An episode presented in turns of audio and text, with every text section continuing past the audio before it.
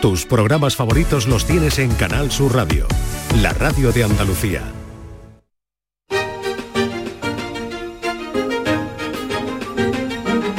En Canal Sur Radio, Días de Andalucía, con Carmen Rodríguez Garzón.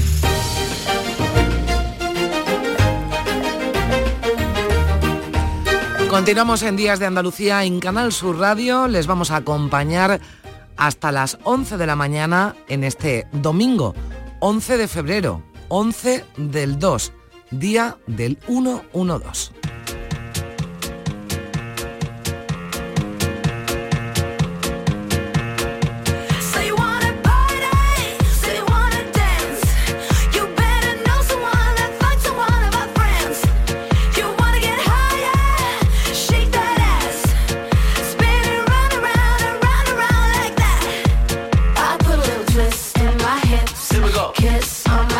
Enseguida hablaremos con la portavoz del Servicio de Emergencias 112 Andalucía, que cada día atiende las llamadas de miles de andaluces, de miles de ciudadanos. Se cumplen 23 años de su creación y en este tiempo se han abierto más canales de comunicación con los ciudadanos que confían cada, cada vez más en este servicio para que sea atendida cualquier emergencia. Lo hemos comprobado estos días con las cientos de incidencias que ha causado la borrasca Carlota, los cortes de carreteras provocados por las movilizaciones de los agricultores. Sangre se evapore porque la tengo caliente. Tengo miedo de ver alucinaciones como si tuviera fiebre.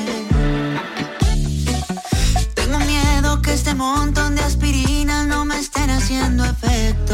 Para atender otro tipo de emergencia se ha puesto en marcha un laboratorio móvil del Instituto Andaluz de Patrimonio Histórico. Acude allí donde sea necesaria una restauración de obras que por su dimensión o estado de conservación no pueden ser trasladados a la sede del instituto en Sevilla. La primera salida de esta ambulancia del arte, como la han llamado, ha sido a Granada para realizar in situ un análisis científico de la imagen del Cristo de la Misericordia de José de Mora.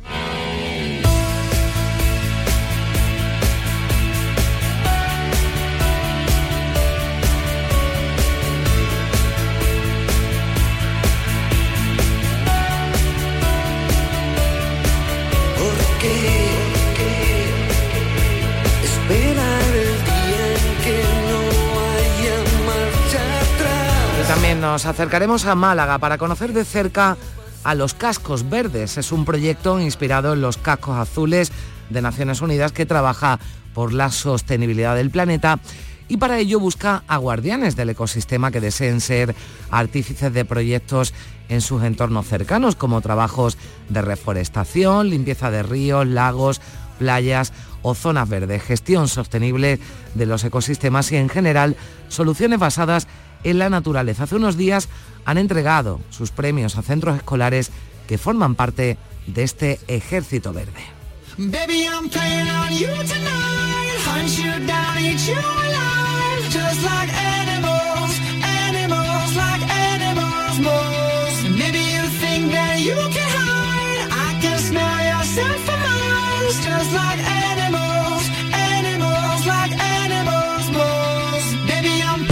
Y hablaremos de animales. Preguntaremos a la bióloga Cenix Callejo, especializada en rehabilitación de fauna y conservación comunitaria, por ese mono de Gibraltar que se hizo famoso esta semana, ya saben, después de que estuviera varios días paseándose por la línea, o el canguro que andaba y que anda suelto, parece todavía por Jerez. Parecen historias sacadas de una película. Hay muchas que tienen animales como protagonistas y hoy con Juan Luis Artacho vamos a repasar algunas de ellas. Con Manuel Navarro nos vamos a acercar al yacimiento de Solana del Zamborino, que está en Fonelas, cerca de Guadix, en Granada, porque se ha vuelto a excavar allí casi medio siglo después. Y con Lourdes Galvez recordaremos a la niña de los peines, de la que se han cumplido este sábado 134 años de su nacimiento.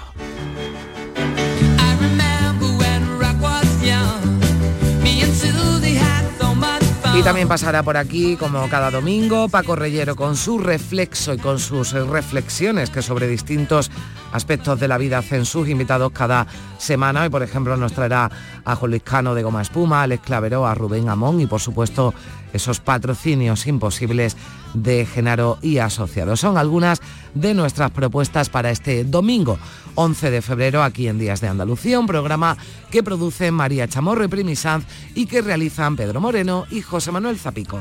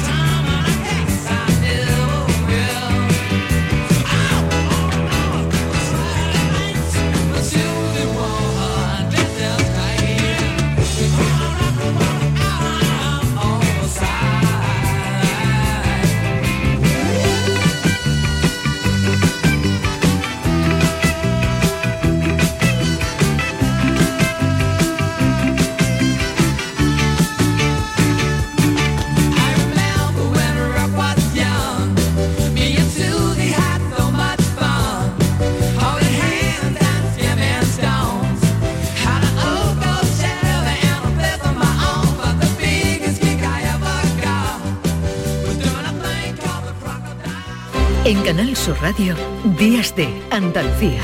Con Carmen Rodríguez Garzón. ¿Quién fue el primero que habló de ir partido a partido?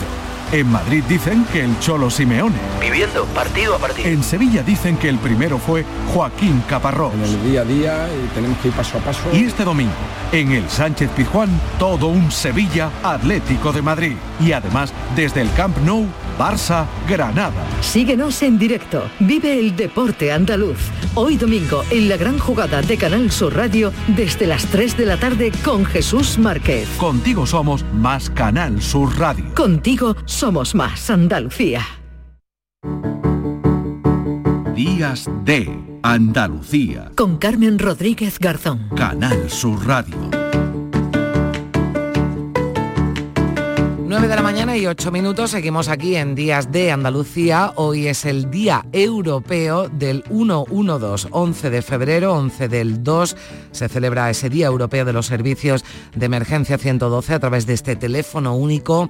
Ya saben, se canalizan todas las llamadas de emergencia desde donde se coordinan todos los operativos que deben intervenir para resolver una situación de urgencia con independencia de la administración de la que dependan. Emergencias 112 Andalucía es un servicio disponible las 24 horas del día, los 365 días del año para atender esas llamadas de urgencia y emergencia en materia sanitaria, en seguridad ciudadana, en protección civil o extinción de incendios y salvamento. Es multilingüe, atiende a ciudadanos en varios eh, idiomas y hablamos a esta hora con Pilar Limón, que es jefa de comunicación del 112 Andalucía. Hola Pilar, ¿qué tal? Muy buenos días. Hola, buenos días. Bueno, felicidades por este Día Europeo, ¿verdad? Que sirve para acercar, aunque ya es un servicio, ¿no? Que han ido asumiendo, hemos ido asumiendo los andaluces como teléfono único al que acudir en caso de emergencia. Efectivamente, así es, el 112 es cada vez más usado por los ciudadanos, de hecho el 70% de los ciudadanos andaluces eh, utilizan el 112 de forma preferente para resolver sus demandas de urgencia y emergencia, pues como muy bien has dicho, en materia sanitaria, extinción de incendios y salvamento, seguridad ciudadana y protección civil.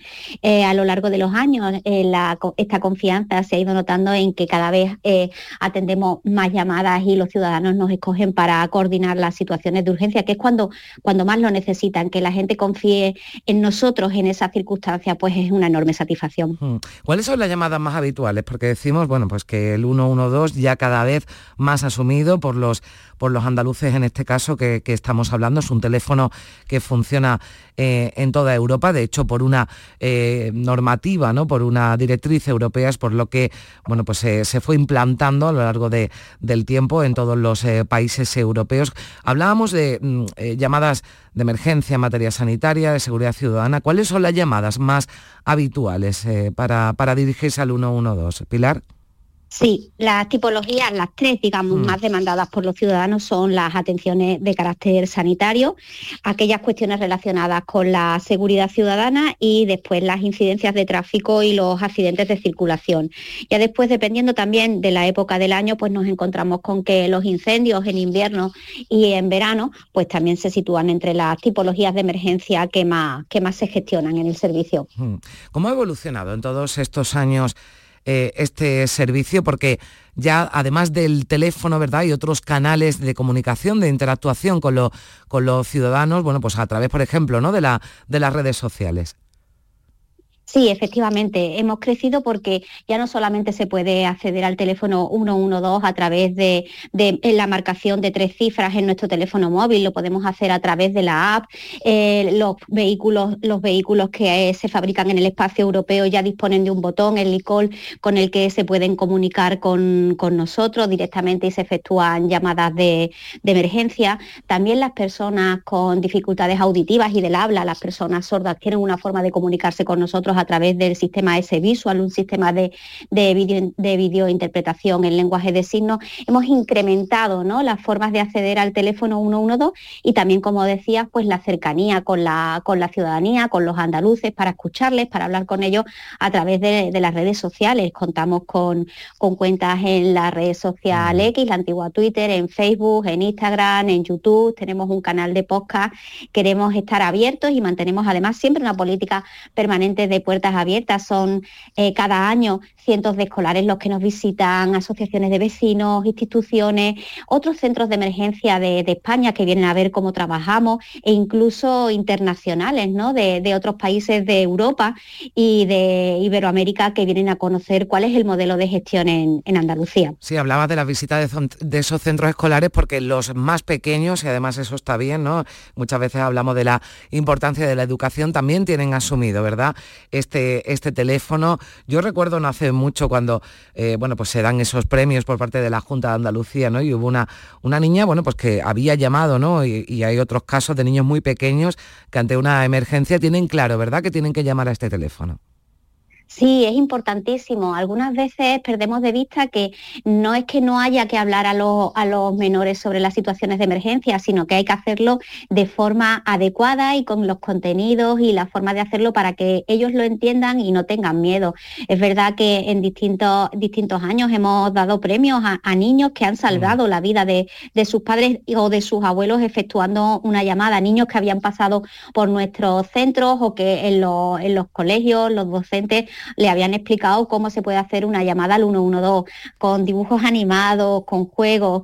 De muchas maneras podemos acercar este teléfono a los más pequeños y que es importantísimo, que también pueden sufrir, sufrir un accidente y van a tener que llamar hmm. o pueden estar en casa con, sus abuelos y que les pase algo y que sepan actuar y, no tener miedo ante esta situación. En, en tiempos además, Pilar, en los que las noticias, bueno, hay una eh, interactuamos, ¿verdad? Los medios de comunicación y el 112, eh, bueno, de forma habitual, diaria, incluso varias veces, varias veces al día, porque en tiempos en los que las noticias falsas se multiplican, es importante, ¿verdad? Recordar que siempre hay que atender, en este caso como al 112, a los canales de información oficiales.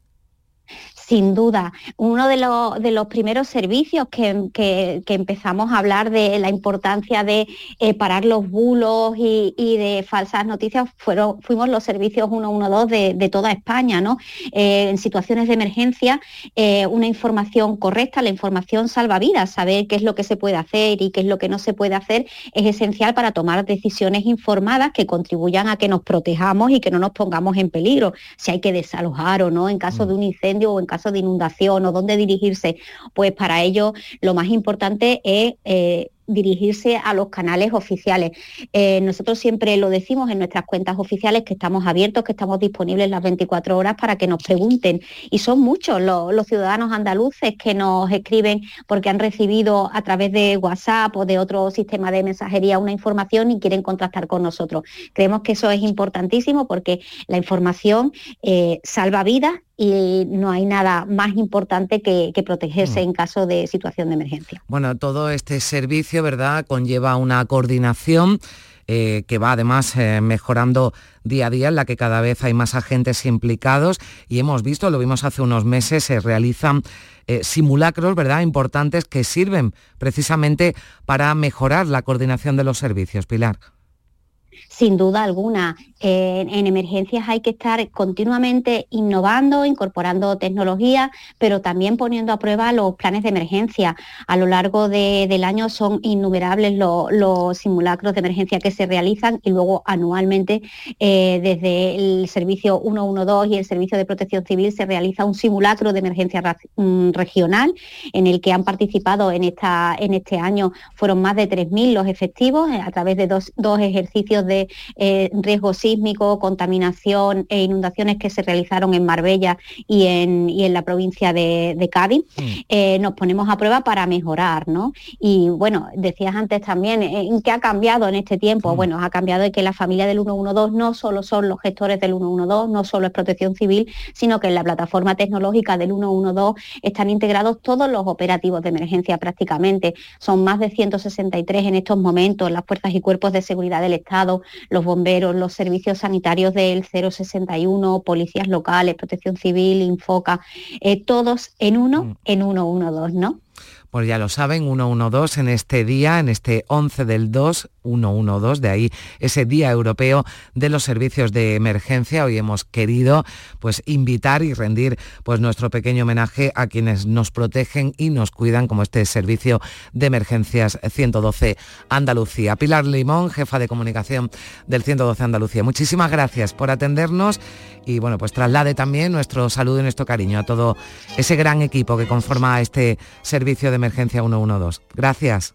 Gracias, gracias a ustedes por abrirnos las puertas de, Canal Sur y ojalá nadie tenga que llamarnos, pero si nos necesitan, ahí estaremos. Ojalá no tengamos que usarlo, pero si lo necesitamos, ya saben. 112. Gracias, Pilar. Adiós. Gracias.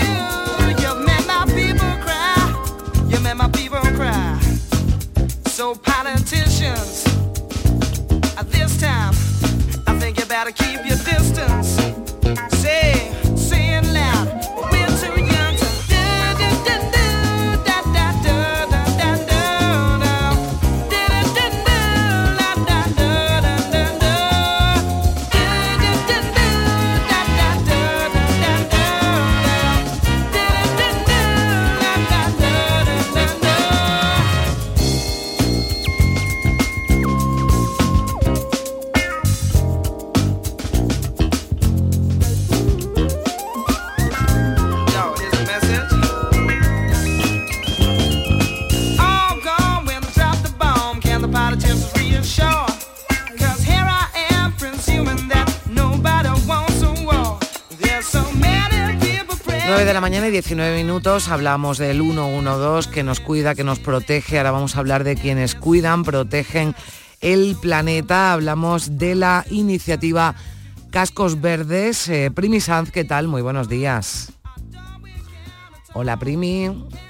Ahora escucharemos a Primi. Que Hola, Hola Primi. Hola, Que teníamos aquí el canal atascado Sevilla-Málaga. pero ya, ya se ha Pero no, no hay ningún corte de carretera. ¿eh? no, no, no. Además, eh, bueno, si lo si los hay a nosotros no, no nos afecta de momento. vamos por el aire. Esa, vamos exactamente, vamos eh, por, por, el aire, por las ondas y bueno, pues ya te escucho perfectamente, Primi, te escuchamos todos. Vamos a hablar, como decimos, de esa iniciativa Cascos Verde, ¿verdad? Que emulando, bueno, pues a los cascos azules de, Naciones Unidas es una iniciativa eh, que surge en Málaga, que surge de CIFAL Málaga, del Centro Internacional de Formación de Autoridades eh, y Líderes, pues para poner en marcha pues estos cascos verdes, estos guardianes ¿no? del ecosistema. Efectivamente, y además dependen también de Naciones Unidas. Hablaba ya hace un momento de, lo importante que es que los niños sepan utilizar el 112, la importancia de la educación, de la formación, porque no solo forman a líderes y, y, autoridades, sino que también forman a muchos niños y tienen una labor muy importante en centros educativos, porque al final lo más importante es la educación, la formación que se le dé a los, no solo pequeños, también mm. mayores en el tema del medio ambiente. Bueno, eh, han premiado, ¿verdad?, a 10 centros escolares de toda la comunidad autónoma por sus proyectos de conservación y restauración de la naturaleza. Y vamos a hablar de, de todo ello con Débora Salafranca, que es coordinadora de CIFAL Málaga. Hola, Débora, ¿qué tal? Muy buenos días. Hola, buenos días, ¿qué tal? ¿Cómo estáis? Buenos días. Bueno, eh, hablamos de, la importancia, ¿verdad?, de, formar a esos eh, líderes o a esos guardianes ¿no? del ecosistema en, los colegios y por ello tenéis, bueno, pues esa interactuación, ¿verdad?, con, con los centros escolares premiando a esos proyectos que presentan los más pequeños. Exactamente, el proyecto Cascos Verdes va fundamentalmente de educación, ¿no? educación de soluciones basadas en la naturaleza, enfocado a los estudiantes andaluces. Tiene tres pilares. El primer pilar fue eh, un aula virtual que mm. constaba pues, de varios cursos enfocados a los profesores, para que los profesores tuvieran las herramientas para formar a sus alumnos en, como digo, en soluciones basadas en la naturaleza y sensibilizarlos, ¿no? Lo importante que es cuidar nuestro planeta. Luego la segunda parte, que es de lo que hablabais, era la aplicación práctica de esa formación teórica y ellos tenían la posibilidad de crear sus microproyectos y presentarlos a concursos. Entonces se han formado aproximadamente 4.000 estudiantes andaluces, se han presentado de esos 4.000 40 eh, iniciativas de microproyectos y de las 40 pues se han premiado 10 microproyectos que son todos la verdad que eh, soluciones eh, muy imaginativas y sobre todo creadas por los propios estudiantes. Bueno, pues nos algún ejemplo, Débora, de esos eh, microproyectos, pero que por, por, llevarlo de micro delante no dejan de ser, ¿verdad?, importantes y, bueno, y han recibido ¿no? ese reconocimiento quizás por su, por su originalidad y porque, bueno, con pequeños detalles podemos hacer mucho por el planeta. Exactamente, sí, son, son microproyectos porque tenían que ejecutarse, tenían que ser diseñados y ejecutarse en aproximadamente cuatro meses en mejorar el entorno tanto de la comunidad educativa como lógicamente de las localidades donde, donde se ubicaran y bueno y una serie de, otros criterios y por eso se han elegido esos 10. Te pongo un ejemplo, eh, la construcción, por ejemplo, de casas nidos para especies de pájaros que están protegidas en, la ciudad. Esto eh, lo hizo un colegio que está en el casco urbano de la ciudad. Eh, otro colegio o centro educativo que lo que hizo fue conectar el hábitat de los camaleones que estaba cortado por una carretera mm. eh, cómo conectar esos hábitats, por lo tanto, eh, para mejorar ¿no? el hábitat de, los camaleones. Eh, y luego tenemos también limpiezas de playas, limpiezas de ríos, donde han participado, hay también otros, estoy pensando otros de reforestación, donde lograron que toda la comunidad, toda la comunidad local se implicara, no solamente lo hizo el colegio, sino todo su, todo su entorno, con lo que la verdad que han sido, ha sido emocionante. Oírlos contar su experiencia ha sido emocionante. Primi. Sí, precisamente ya que hablaba Débora de reforestación, hace muy poco, a finales del año pasado, en otoño, se hizo una campaña donde participaron 2.800 voluntarios y que fue precisamente reforestar una sierra, Sierra Bermeja, que tuvo un incendio mm, brutal en el año 21 y que se plantaron 20.000 plántulas, las bombas de semillas. Creo que la experiencia, Débora, fue preciosa. Sí, totalmente. Os comentaba antes los tres pilares que tiene el proyecto. Os he dicho los dos primeros que era la formación y los microproyectos y el tercer pilar fue justamente eso, la reforestación de Sierra Bermeja, de una parte de Sierra Bermeja. Y ha sido una implicación, hemos encontrado un, una acogida por parte de, eh, toda la provincia de Málaga, yo te digo 2.800 mm. voluntarios y, personas que se han quedado con ganas de seguir reforestando, lo que pasa es que las fechas de reforestación son muy concretas y no se puede seguir haciendo. Pero una implicación enorme y como tú has dicho bien la, la cifra, ha sido 20.000 plántulas, el, por ejemplo se han tirado bombas de semillas, vamos, más de, 40.000 bombas de semillas, 400.000 también eh, semillas que se han distribuido a través de un dron en las zonas más escarpadas.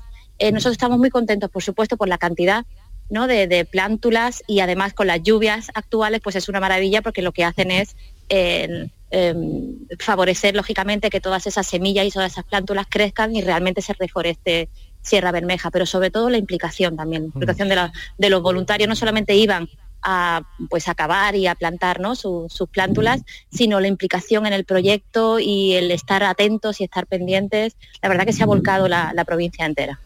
Bueno, pues eh, sin duda, y que además desde los más pequeños, eh, yo, me quedo ¿no? con ese microproyecto también que era de, limpieza, de reforestación, en los que han convencido, ¿no? que eso es importante, convencer a toda la comunidad para que, participe. Bueno, pues a través de, de, CIFAL Málaga, eh, este Centro Internacional de Formación de Autoridades y, y Líderes, y a través de esos proyectos escolares de conservación, hemos querido pues hablar sobre esta iniciativa Cascos Verdes. Muchísimas gracias, Débora Salafranca, coordinadora de Cifal Málaga, por estar con nosotros. Un saludo, Débora. Muchas gracias. Muchas gracias. Un saludo. Feliz domingo.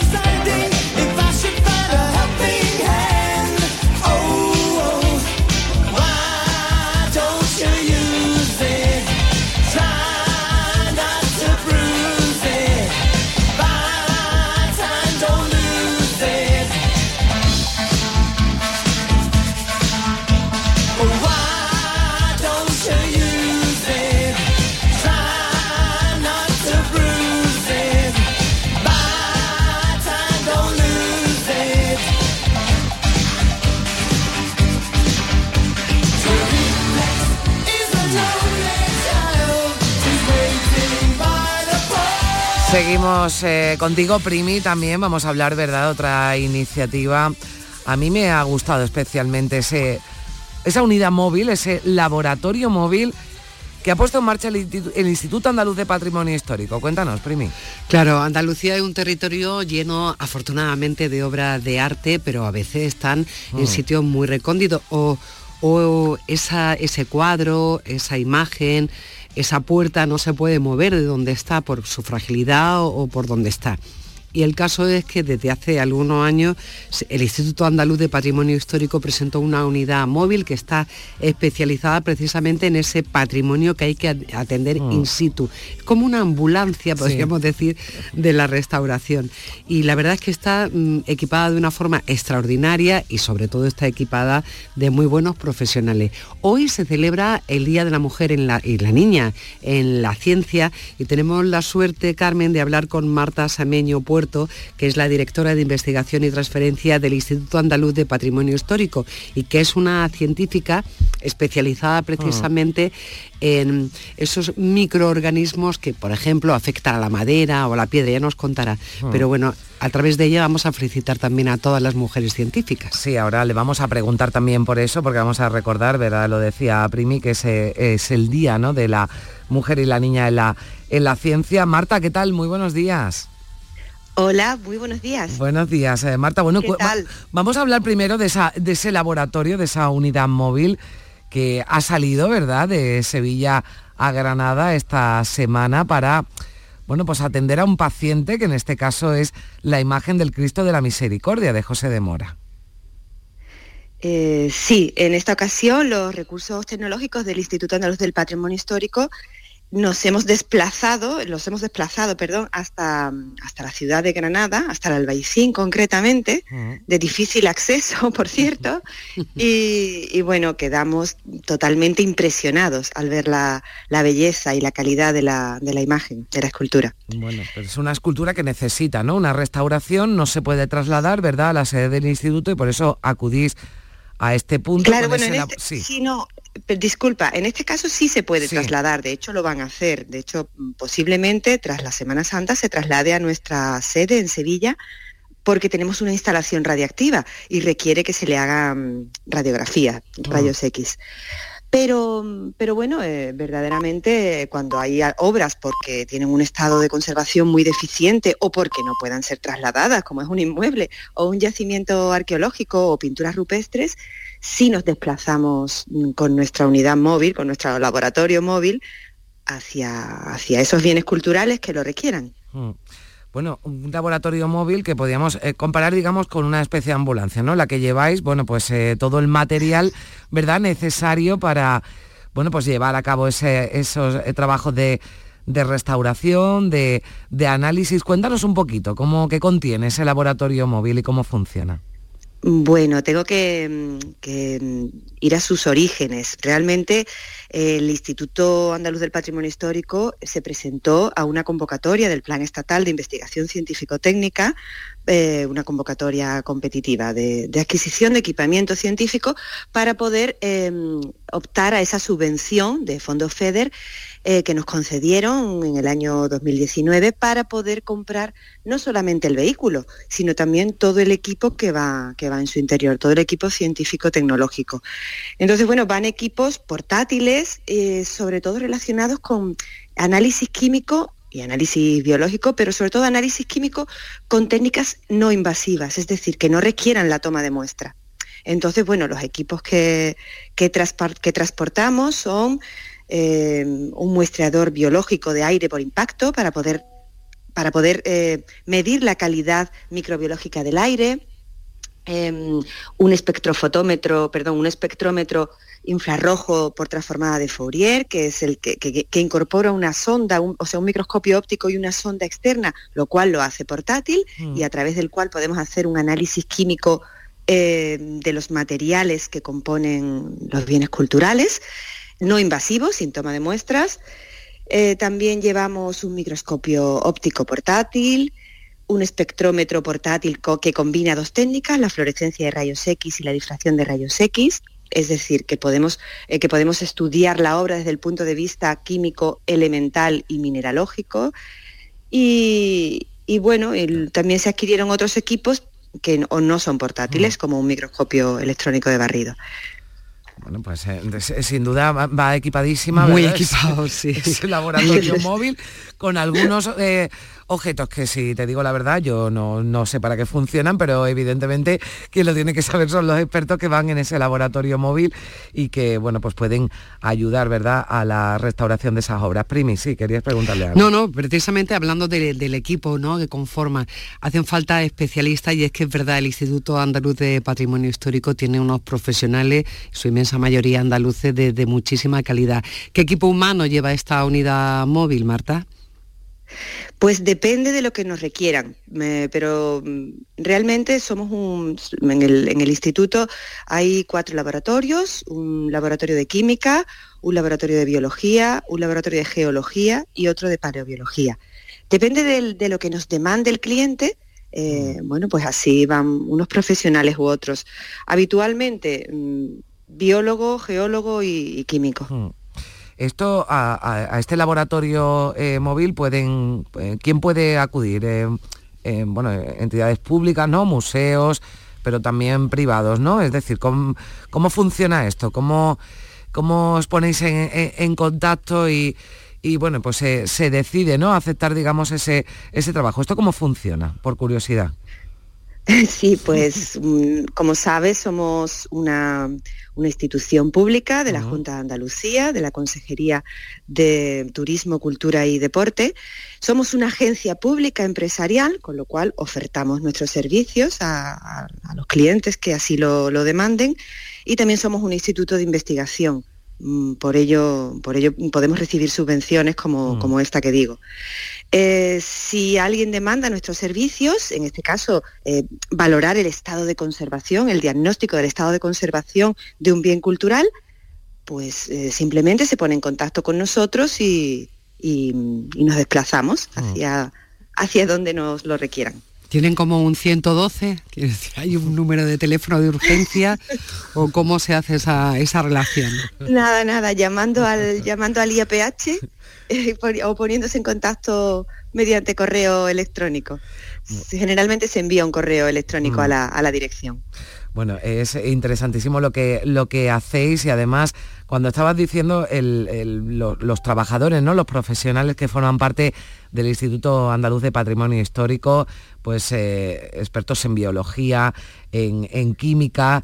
Eh, bueno, pues eh, hoy que estaba y lo recordaba Primi, que es el día ¿no? de, la mujer y la niña en la ciencia. Además, Marta, has participado, ¿verdad? En, en muchas ediciones en, actividades, ¿no? Precisamente para acercar ¿no? a las niñas a, bueno, pues a, trabajos, ¿no? Como el que hacéis en el Instituto Andaluz de Patrimonio Histórico. Eh, claro, hoy es, es verdad, es el Día Internacional de la Mujer y la Niña en la Ciencia, con lo cual, bueno, pues la verdad es que felicito a todas esas mujeres científicas y animo a todas las niñas a que estudien ciencias, ciencias experimentales. Mm. Y en nuestro caso sí, claro, son ciencias experimentales que al final hemos puesto al servicio del, patrimonio, ¿no? de nuestro rico patrimonio andaluz, como decía antes Primi. Mm, sí, las ciencias experimentales son fundamentales a la hora de, conservar el patrimonio cultural. Bueno, pues Marta, y, solo una preguntita, mm, ¿qué es lo que tú haces con, con esos bichillos que a veces se le meten a la piedra o se le meten a la madera? ¿Cuál es tu trabajo? Lo primero, lo primero detectar que los, que los microorganismos o los bichitos que estén presentes sean realmente responsables de, un biodeterioro de los materiales. Eso es lo primero, porque pueden estar presentes pero no estar ocasionando ningún daño. Eh, identificarlos, si son ellos los responsables de ese, de ese daño, a nuestro bien cultural, identificarlos con distintas técnicas como los cultivos, la microscopía óptica y electrónica, la PCR, la, famosa PCR por, el COVID. y, una vez que se han identificado con precisión, pues buscar los métodos más adecuados para eliminarlos y erradicarlos. Se hace PCR a los... estoy, estoy ahora mismo alucinando. A, los, microorganismos ah, le, hacemos, le aplicamos técnicas de biología molecular para poder identificar a través de su material genético, identificar eh, cuáles son esos microorganismos responsables del biodeterioro de, nuestra, de nuestro bien cultural. Claro, porque volviendo al principio, cuando yo preguntaba, claro, si había tenido que acudir a, Granada, ¿no? al barrio del Albaicín, para este Cristo de la Misericordia, me decía, si se puede trasladar. se hace un análisis, ¿no? Entiendo, de, del ambiente, ¿no? Y de, de, mm, bueno, cuáles son las eh, características del sitio, ¿no? De conservación donde está, por si eso puede afectar, ¿no? A, pues este, en este caso, este Cristo de la Misericordia. Sí, concretamente el, Cristo de la Misericordia, cuando, cuando llegamos a la capilla donde está situado, hicimos un, análisis de las condiciones ambientales. Eh, ah. Se midió temperatura, humedad relativa, se, midió también la carga microbiológica del aire mediante un muestrador de, aire por impacto para, para, evaluar esos microorganismos, pero también se estudió mediante microscopía óptica portátil, que también la llevamos en el ah. laboratorio, se midió la, superficie de la obra, la policromía, para ver posibles alteraciones, posibles patologías. Y por último, también se, mm, estudió mediante espectrofotometría, se, midió un posible cambio de color mm, que se hubiese producido en, el barniz. Pues ya, ya lo ven, qué, qué interesante. Bueno, pues todo lo que se hace en el Instituto Andaluz de Patrimonio Histórico y fuera también con este laboratorio móvil eh, del que hemos hablado con Marta Sameño, que es directora de investigación y transferencia del Instituto Andaluz de Patrimonio Histórico y a la que agradecemos, ¿verdad, Primi, que nos haya acompañado Marta, sí. y que nos haya contado. Y hemos pues, aprendido mucho. Totalmente. Además, aquí estamos para, aprender, para que nos cuenten quien verdaderamente sabe pues cómo funciona, cómo funciona todo esto. Enhorabuena por, por vuestro trabajo, Marta, y gracias. Muchísimas gracias a vosotros por invitarme. Adiós. Primi, un beso fuerte. Un beso fuerte. 9 y 39 minutos. Puedo volver, puedo callar, puedo forzar la realidad, puedo doler, puedo arrasar, puedo sentir que no doy más, puedo escurrir, puedo pasar, puedo fingir que me da igual, puedo incidir, puedo escapar, puedo partirme y negociar la otra mitad.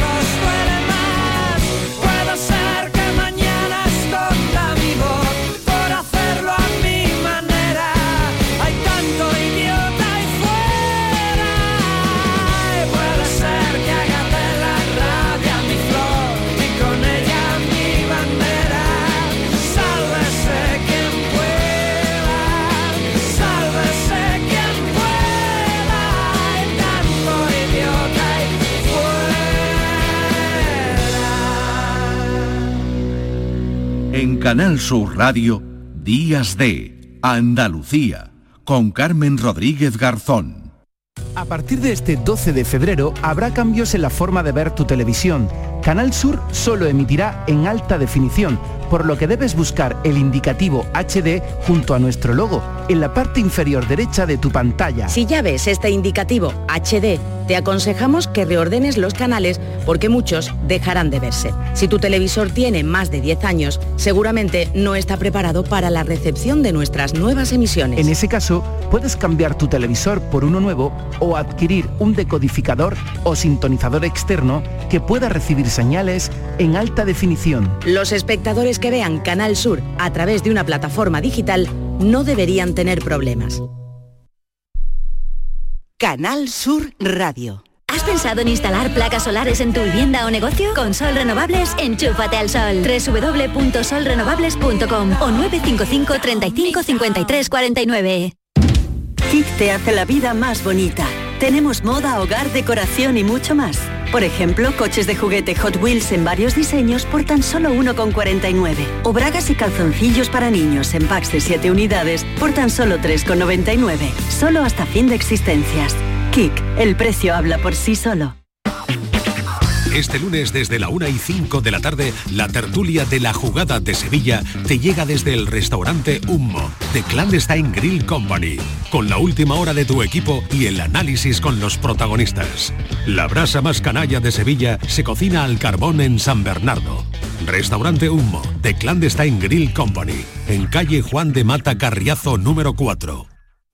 Cada mañana, desde bien temprano, estoy aquí ante el micrófono para contarles la realidad de Andalucía, cómo se despierta, cómo vive, con toda la actualidad, para que estén informados, el entretenimiento que ya saben que nos gusta, nuestra mirada sobre lo que sucede. Radio en estado puro, radio viva para gente como tú. La mañana de Andalucía con Jesús Vigorra. Les espero de lunes a viernes a las 6 de la mañana. No falta. Contigo somos más Canal Sur Radio. Contigo somos más Andalucía. Días de Andalucía. Con Carmen Rodríguez Garzón. Canal Sur Radio.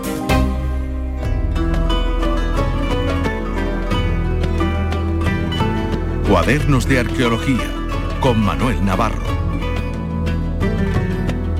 Son las 10 menos cuarto, recibimos ya a esta hora a nuestro querido Manuel Navarro. Hola Manolo, ¿qué tal? Buenos Hola, buenos días. días, Carmen, ¿qué tal? ¿Cómo estás? Pues muy bien, muy bien. Aquí viendo el nublado, que hoy tenemos el día nublado aquí en Málaga. Bueno, está bien. Eh, sí, y si viene y si descarga, mejor todavía. Sí, si tanto. descargan las Tenemos nubes, po- mejor todavía. Que falta. Tenemos muy poquita agua, sí, la verdad que esta vez estamos mal, mal. Bueno, que falta hace eh, en toda Andalucía. eh, bueno, claro. y, y nos vamos a ir, pero ahora nos vamos a ir a Granada, muy cerquita Sí. de Guadix, ¿verdad? Nos vas a invitar esta semana a conocer un poquito más de un yacimiento que se llama Solana del Zamborino y que está en Fonelas.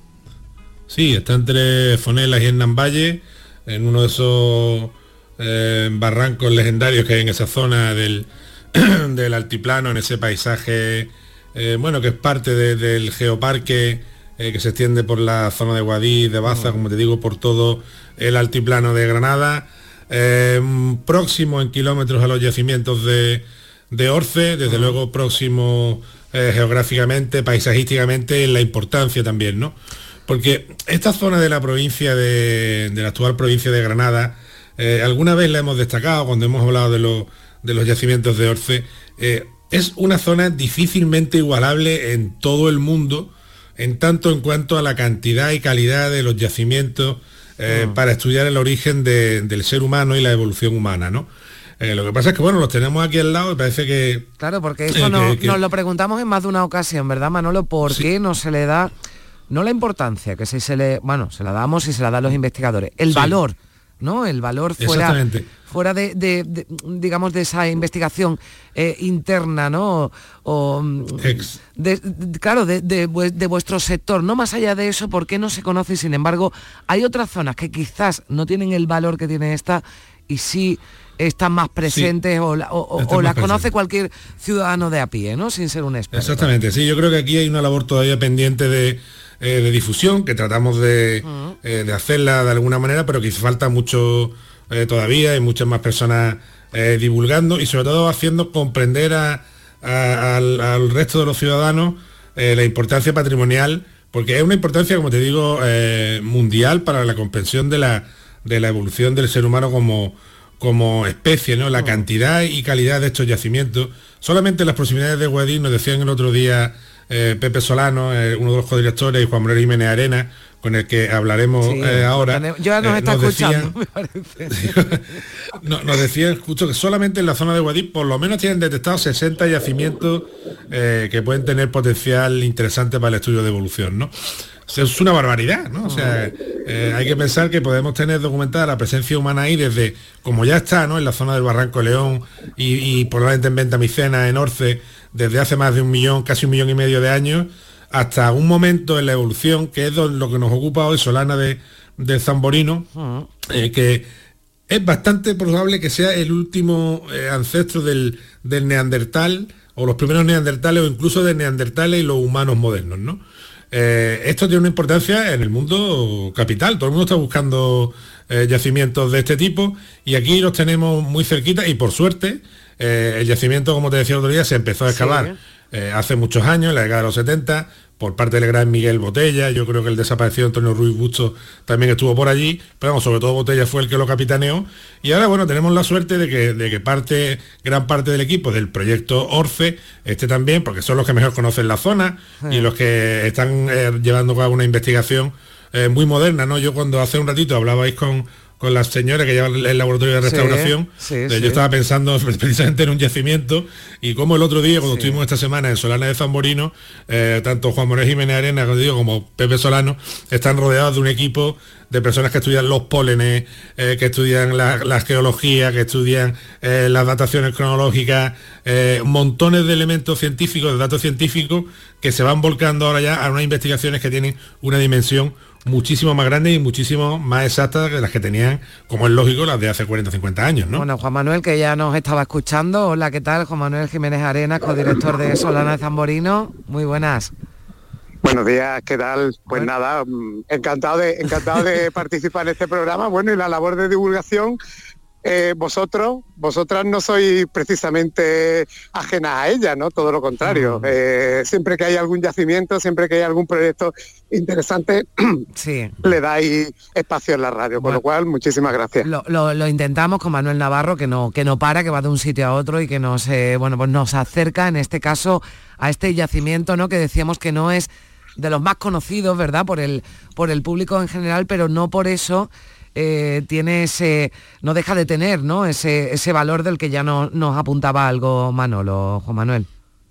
Sí, exacto. Eh, Solana de Zamborino ha levantado una expectación como no teníamos previsto en ningún momento. O sea, eh, son muchas las personas que nos escriben, que no se están interesando por el, por el tema, puesto que un yacimiento que se excavó en los años 70 por parte del equipo de Miguel Botella, un proyecto primoroso que finalmente no se pudo ejecutar y que nosotros retomamos en buena parte con los, con los planteamientos que se hicieron en aquel, en aquel momento. Se trata de una excavación muy modesta de momento, cuatro metros cuadrados, la, a cargo de, de mi colega de la Universidad de Granada, José, José Solano, y que, que, bueno, que lo que lo que pretendemos es extraer el máximo de información posible a partir de analítica muy moderna, muy compleja, análisis de polen, análisis de la composición química de los sedimentos, análisis de la composición química de los huesos y de los dientes, análisis también de la industria lítica tallada, de las herramientas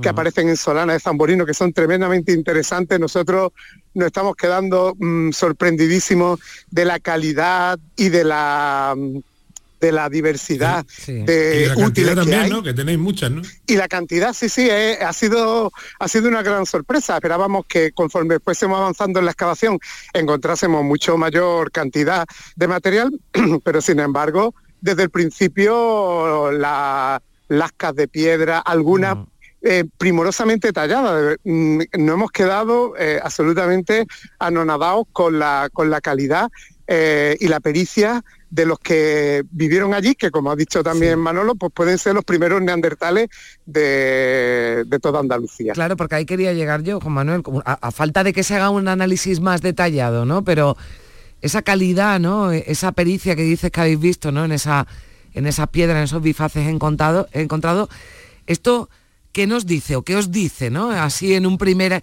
análisis antes de entrar en más detalle. Bueno, lo que nos dice es que nuestros antepasados tenían un conocimiento de las materias primas y un conocimiento de los procesos para obtener determinados productos finales eh, mucho más avanzados de lo que de lo que podíamos de lo que podíamos pensar. Bifaces todavía no hemos encontrado, esperamos encontrar algunos, pero los bifaces en este tipo de yacimientos no son muy abundantes, son más abundantes en otros contextos. Esto sería una zona de charca, una zona de, de lagunas pequeñas donde los animales irían a beber, a comer y que, lo, que, lo- que los humanos utilizaron como, en este caso sí que pudieran, podrían ya cazar. Al contrario de lo que ocurre en Orce, que eran más carroñeros, aquí ya las actividades cinegéticas sí que pudieron tener un papel fundamental a la hora de obtener los recursos animales, ¿no? Y otra cosa también muy importante es que en los años 70 se describió que había zonas donde se pudieron hacer fuego y eso sí que es un momento capital en la historia de la humanidad. Detectar ese tipo de tecnología, detectar el control y el uso del fuego en tiempos muy remotos, porque estamos hablando de yacimientos que, cuya cronología puede ir entre 450.000 y 300.000 años. Eso ya pone, pondría a Solana de Zamborino en un, claro, en un lugar de privilegio, puesto que los, los fuegos más antiguos de, de todo el continente europeo rondan esas fechas y algunos ejemplos fuera de, fuera de, de Europa, por ejemplo en Israel, eh, en torno a los 800.000 y en Sudáfrica en torno a un millón de años, pero son muy, muy, muy eh, escasos las evidencias de, de fuego que hay para estas cronologías, con lo cual, bueno, pues nos permitiría dibujar de manera muy detallada cuál era la compleja vida de nuestros antepasados hace en torno a eso, un poco más de poco más reciente de 500.000 años. ¿no? Para nosotros esto es muy reciente, ¿no? Porque claro, como estamos en Orce, Ya. que tiene un millón y medio, pero, pero el otro día me nuevo, pero tiene mucha importancia. Claro, claro, me decía un amigo antropólogo cuando los arqueólogos, los prehistoriadores, decir reciente, el resto de la humanidad se ríe. Claro, nosotros recientes la semana pasada, ¿no? Y vosotros Exacto. mil años. Hace medio millón de años.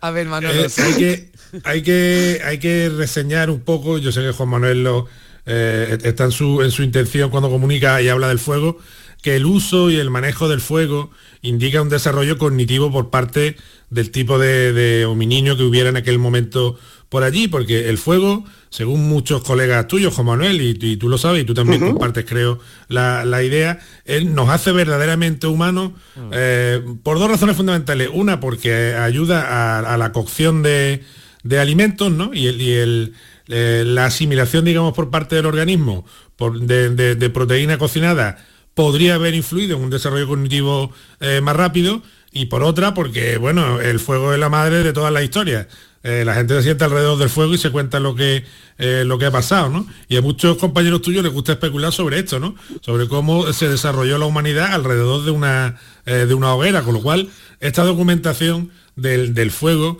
que fíjate, por ejemplo, si, es- si, si ahora mismo, hoy en día, presenta con- controversia, como en el caso de los Naledi, ¿no? Eh, que precisamente ayer en televisión hablábamos de, de ello, ¿no? Eh, la gran importancia que tiene de- ahora mismo de cara a, toda la investigación es capital, realmente, si se demuestra eh, ya solamente el, dominio y el control de ese fuego. Si ya se pudiera demostrar la producción o, la, o el uso duradero, sería realmente la bomba para un yacimiento como el de como el de la Solana, que yo creo realmente que por donde van ahora mismo la- las claves del estudio de evolución humana está en el momento, está en el momento, ¿no? O sea, está en, en esa bisagra ahí que se pasa de un mundo de un mundo más antiguo, mucho más primitivo, a un mundo en el que la evolución probablemente ya se acelera y empezamos a parecernos más a lo que somos hoy en día, sino que me corrija Juanma. No, no, absolutamente, Manolo, lo has descrito de manera clara, precisa y, y claro, eh, también la como tú bien, como tú bien dices, un momento ecológico muy interesante. Nosotros pensamos que a través de, los- de los estudios que se hicieron, se publicaron en el año 2021, di- liderados por nuestro colega Juha Sarinen de la Universidad de Helsinki, en Finlandia, pues Solana de Zamborino aparecía como un momento muy lluvioso y un momento en el que la, la productividad primaria neta, es decir, la que producen las plantas, era elevadísimo, con lo cual, aunque no podemos decir que fuera subtropical, porque no lo era, pero sí que teníamos unas condiciones ambientales muy distintas a las que hoy día tenemos en la zona. Con, comentaros simplemente como anécdota, el viernes estábamos dudando si cancelar la- el, día, eh, el día de excavación y no cayó ni una gota en la zona. O sea que es que eh, el clima, el clima actualmente es muy distinto. Y que- bueno, el fuego. No, no, es que Sí, estaba, perdón, eh, una- no, una- estaba pidiendo yo, que no sé si lo, habéis, lo habéis escuchado, el, el crepitar del fuego, mira que no la busca Pedro Moreno, digo, Ah, estaba, aquí, bueno. que estaba aquí para ilustrar, digo, esto nos ambienta un poquito más, digo, pero como teníamos la comunicación telefónica y estábamos hablando, digo, pero quería, quería que lo escucharais. Bueno, Bueno, ya- sí, pero el fuego, el fuego, el fuego, una- una- un pequeño apunte que Sí. también ha planteado Manolo, es la, la- la función social que, que juega. Alrededor del fuego se cuentan historias, alrededor del fuego se cuentan eh, cotilleos, alrededor del fuego eh, el grupo se cohesiona y eso también es muy importante y por eso creo que hay un, un salto fundamental con, el, con, la, con la incorporación de esta tecnología. Bueno, pues eh, en torno al fuego, nosotros hemos contado con ese fuego que teníamos de fondo, hemos contado muchas historias y esperemos que podamos contar muchas más, ¿verdad, Manuel Navarro, cuando vayan avanzando esos trabajos en la Seguro Solana que- de Zamborino? sí. Juan Manuel Jiménez, Tenemos- codirector de, de- de esta excavación. Eh, muchísimas gracias por acompañarnos, Juan Manuel. Muchísimas gracias a vosotros por, por la labor que hacéis y, y nada, contamos con que Andalucía tenga fuego muy antiguo. Bueno, pues eh, volvemos a encender cualquier otro día, ¿verdad? La hoguera y te invitamos de nuevo aquí a Días de, de Andalucía. Manolo, un abrazo fuerte. Un abrazo, un abrazo a todos. Adiós. Llegamos a las 10 de la mañana, boletín informativo y continuamos aquí en Días de Andalucía en Canal Sur Radio. Soon